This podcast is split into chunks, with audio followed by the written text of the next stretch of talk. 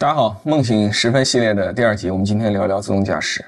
呃，其实，在一七年的时候，我是自动驾驶在网络上的狂热的鼓吹者，因为我记得在一六年有一次，我在清华近距离的目睹了马斯克先生的精彩的演说。他当着现场清华的这些师生，表达了一个观点，就是再过三年，他就能看到特斯拉的先进自动驾驶辅助，帮助 Model 3从这个洛杉矶开到纽约，一路不需要有人去干预。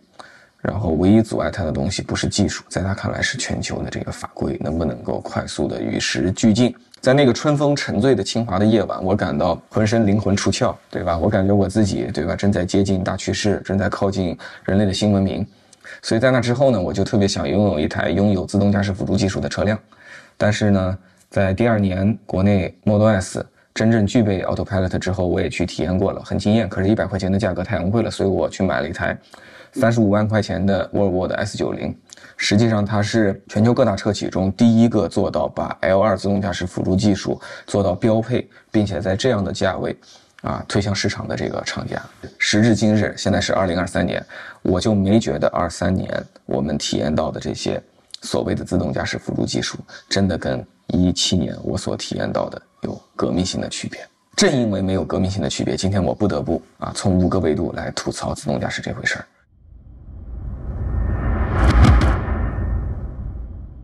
首先是这个销售端，这个我的朋友孙少军呢，前几天跟我一起参加极客公园的直播，他再一次的提到，在销售端，实际上销售顾问很难向用户去兜售这种自动驾驶辅助技术。用户进店以后，在试车的过程中，很容易感受到一个车空间大、长得好看、配置特别高、冰箱特别多、洗衣机特别多。但是用户非常难以体验到自动驾驶辅助技术到底有什么魅力。我们可以想象一下，如果我今天是个销售顾问，我带着你去开上一段路，你所能够感受到的，无非就是一台车在两个白色的实线当中稳定的向前开。无论你体验的是小鹏的 Pilot、特斯拉的 Pilot、未来的 Pilot、问界的 Pilot，你大概率感受到的是类似的 Pilot。我指的是普通人较短的时间、较短的行驶里程。一个销售顾问第一次向他推销这个玩意儿，销售顾问也不敢冒太大的风险，他要考虑客户的这个接受速度啊，等等等等。一定不要在网络上用发烧友和评论区最爱留言的这一小群用户的这个认知去套用到普通的真实的这个现实场景当中去啊，这是会犯大错误的。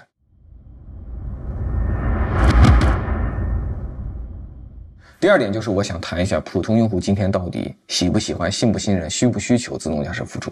我在一六一七年刚刚体验这种技术、接触这种技术的时候，我向周围人谈论，周围人都觉得我疯了。我最近刚刚跑了江苏的常州、湖北的十堰，我们去做了一圈调研。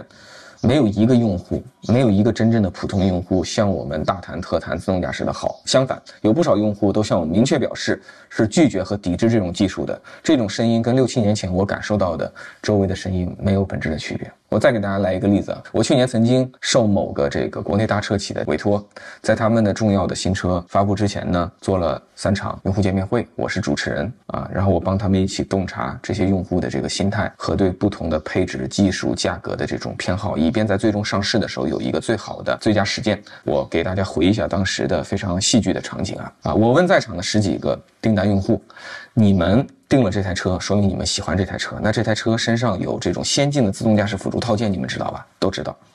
你们想要吧？都想要，都喜欢啊！大家带着洋溢的笑容，拥有一种非常强大的共识向我扑面而来。然后我就问他们：那为了这么先进的技术，你们又这么喜欢，那我们厂商收个一万两万块钱不过分吧？他们都说太过分了，我绝对不付这个钱。然后我就说：那为啥不能付钱呢？他们说：你看特斯拉那个 Autopilot 都是送的，全系标配，你凭啥能收钱呢？我说：好的。那还有一个东西叫激光雷达，它非常先进，来自国际大厂，指标也非常的优秀，在同级别中它是激光雷达中的战斗机。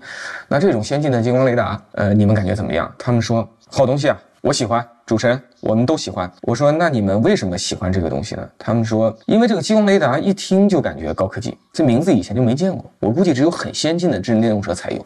我说那你们知道激光雷达到底能干什么用吧？这时候呢，你就会发现现场啊大眼瞪小眼。我在三个城市做了三场这样的沟通会。一共接触了超过五十个人，基本上没有一个人知道激光雷达到底是干嘛的。我就给他们解释了一下，我说，打个通俗的比方，这个原来这个自动驾驶套件呢，它已经很强大、很安全、很可靠。现在激光雷达相当于给它安装了一个额外的、非常明亮的眼睛，让它更安全、更强大、更靠谱了。在一些特定的小概率场景，它会更加安全。他们就恍然大悟，哦，如果是这样子的话，嗯，这个东西还不错的。我说，那你们愿意为这个东西付个五千八千的吗？所有人就摇头。这就是今天啊，这种先进的智能驾驶技术在用户端真实的需求的体验。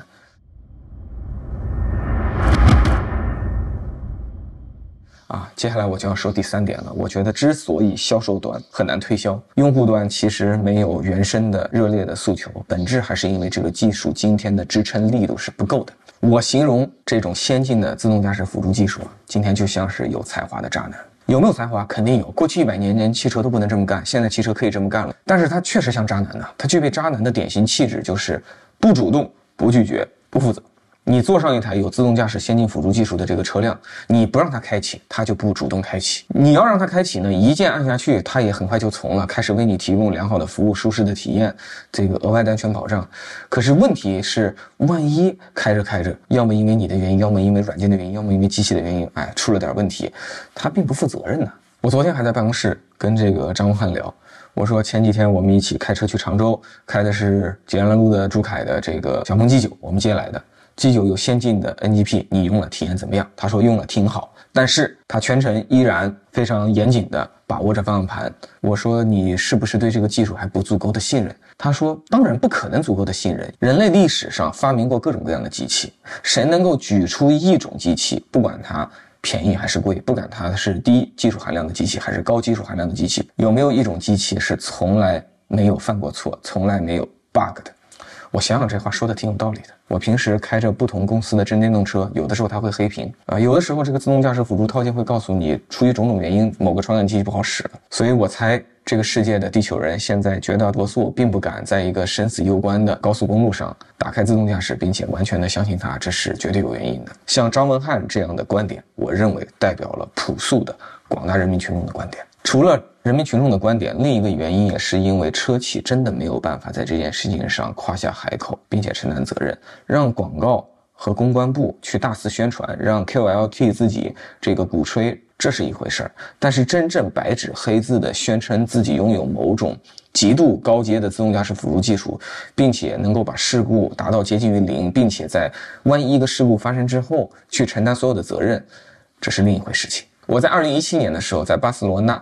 的夏天，现场见证了当时最新一代奥迪 A 八的发布。它声称它搭载了全社会最先进的人类首个量产级的 L 三自动驾驶辅助技术。但是今天你自己上搜索引擎去搜一搜，你看不看得到车评人、用户的反馈报告？答案是你基本上看不到，因为那个 L 三自动驾驶量产技术仅仅配置在那一代 A 八的顶配。还要加旋装包才能获得，并且还会在角落里有个小字儿标注。我们在各个市场的推出时间具体将取决于法规等原因。换句话说，它其实没有真正的走向量产，推向这个世界，并且在奥迪 A8 做了这样的宣贯之后，已经又过了五六年了，我们也没有在市场上看到第二台声称自己能够量产的实现 L3 级别自动驾驶辅助的这个车辆出现。在这里顺便给可能不了解情况的观众做一个科普啊，L1 到 L5 这是一个古老的美国 SAE。汽车工程协会的这个定义：一级、二级人类负责，人类主导；四级、五级绝大部分情况或者完全由机器主导和负责；三级是非常 tricky、非常敏感的，它是在特定的时间、特定的情况下。机器可以接管并且负责，人类可以靠边站。但是 L 三最大的麻烦在于，一旦超越了那个所谓特定的时间和特定的情况，人类就要回来介入。但是人类这种生物的特点是，一旦你真的让他获得片刻安宁，他有可能就去看《灌篮高手》的电影，或者是跟他的女朋友打一场激情的电话。这个时候，如果机器突然临时叫他回来接管，哇塞，那可有好戏看了。我们会期待不同的人在这个特殊的时刻做出不同的、你完全无法预计的回应，并且产生与之相。相应的非常难以预计的结果！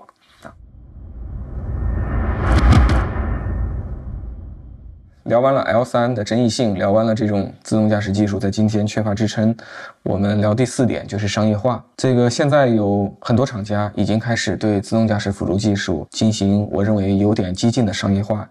他们把这种高阶技术呢。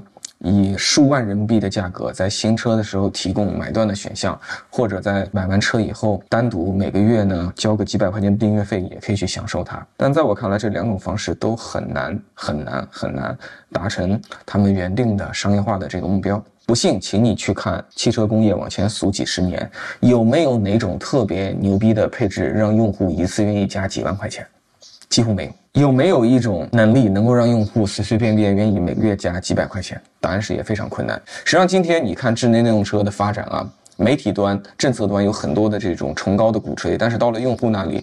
一个隔壁老王想把油车换成电车，绝不是因为他支持环保。通常他对所谓的软件定义汽车这种狗屁胡说的理论也没有任何的兴趣。然后他也不觉得电驱动比起这个内燃机驱动是革命性的这种体验。这是通常发烧友、KOL 和车评人才会说的话。用户会说：“我把油车换成电车，最大的逻辑就是以前我油费账单一个月一千，现在电费一个月一百五。如果今天你让他每个月交这一百五的电费，然后又……交了几百块钱的软件费，每个月的使用成本又回到了原来油车的老路。我觉得这个隔壁老王内心真的还挺难接受这一点的。当然了，有人会不同意这种观点啊。前几天在极客公园的直播，就另一位嘉宾说，软件嘛，定义汽车智能化是大趋势。嗯，然后这种高阶的自动驾驶辅助技术，如果做的算法比较好，体验比较靠谱的话，它确实能够让很多的用户啊，在这个每天的行车过程中更轻松、更舒适，应该也会有一定的渗透率。对此，我表示一些强烈的怀疑。因为汽车行业的历史上有很多美好的发明和工程师的杰作，其实都持续的为你带来良好的体验。比如说这个方向盘吧，以前古老的那种方向盘呢，它是没有助力的，所以呢，你得先跟施瓦辛格和这个史泰龙报个班，练上两个月健身房，把你的肌肉练到五大三粗以后呢，然后再来从容的驾驶一台车。但是后来工程师发明了一种先进的电动助力技术。这个以前古老的这个汽车座椅呢，其实既不安全也不足够舒适。今天的现代座椅安全性大幅增加，便利性有各种通风加热，然后呢，它还有这种发泡的这种非常舒适的材料，并且在表面上又打了孔啊，然后又有一些非常好的接触面。比起过去古老的座椅，简直就是超级杰作。我们也没见过用户每个月为了订阅这种牛逼的座椅，给厂商交个一百块钱、两百块钱的。如果历史上这些汽车产品中的子系统的重要的进步，用户都不愿意为它每个月去持续的付费，为什么今天这件事情就会在自动驾驶技术上一定能来到呢？有可能你会说，这个方向盘的转向的力度和座椅的舒适性、安全性还不算是非常杀手级的功能。那我告诉你，另一种人类历史上拥有过的对人类的这种便利性改善极大，几乎后来成为每个人的刚需，属于先进的数字化、智能化技术的这样一种配置。这种配置就是十几年前的 GPS 卫星导航。实际上，在我看来，今天的自动驾驶技术就是过去的 GPS 导航，有什么区别呢？当年 GPS 导航刚刚问世的时候，最开始很多的商家也是希望能够收费的。我曾经买过一个凯立德的盒子，好像是花了一千多块钱，然后把它放在车内。然后我在开车的时候就不用去买一个二十块钱一副的这个纸质地图，并且不时的停车在路边查看了。后来几年之后，这个技术又得到了进化，这个智能手机里边就开始搭载百百度地图、高德地图，有很多的这个软件供你去使用啊。一度也是有一些软件供应商指望为这个事情收费的。我记得百度曾经说它的软件每个月要花个二三十块钱的月费，但是所有的收费都在竞争对手宣布免费之后彻底破产了。我认为这个历史的演进将会跟我们看到的所谓的自动驾驶辅助的商业化是极为类似的。最开始总有人试图收费，但是后来你会发现有人会定更低的价格。再后来有蛮不讲理的人宣布自己会永久免费，就像理想这样。虽然对于理想公司有一些言论，我觉得。这个公关的技巧性太强，煽动力太强，但是我不得不说，我是非常同意他们在自动驾驶辅助上的定价策略的。在我看来，这个事情就应该免费的让用户使用。我认为你唯有可能收的费用是自动驾驶辅助技术有可能会持续性的消耗流量而产生一些流量或者数据存储的一些少的这个费用。我认为这个是合理的。但是你指望用户为了这种功能本身持续的付费，或者在买断的过程中付一个非常夸张的费用，我认为这是非常非常难。实现的。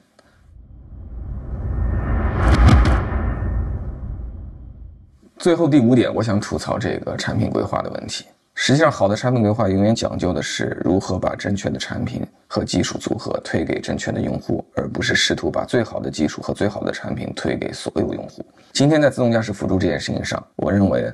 很多的时候它就在被滥用。如果我们从历史中找到一个和今天的高阶自动驾驶技术最相近的技术，我认为可能就是 V 八 V 六发动机。普及型的内燃机是三缸或者四缸，排量低于二点零升。卖给百分之九十五以上的中国消费者，面向极少数有钱、对汽车有爱好、有这个极大的热情、对马力有极大的追求、对速度与激情充满向往的这个小众用户呢，可以提供 V 六、V 八、V 十、W 十二这些性能怪兽。有了这些东西，这个税要多交很多啊，然后你也需要自己有相对更好的这个驾驶技术，它实际上是对用户提出了一个全方位的要求，不光是钱包，所以它注定小众。在我看来，今天的自动驾驶何尝不是如此呢？一个简单的 ACC。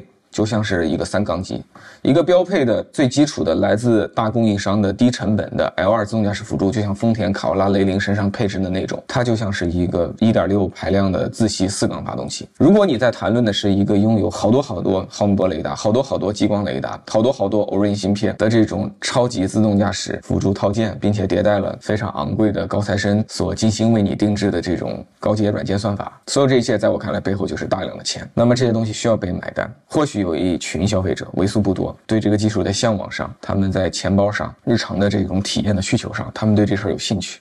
那么就请让这群人跟这群对应的产品对号入座。但是我们今天看到的是什么呢？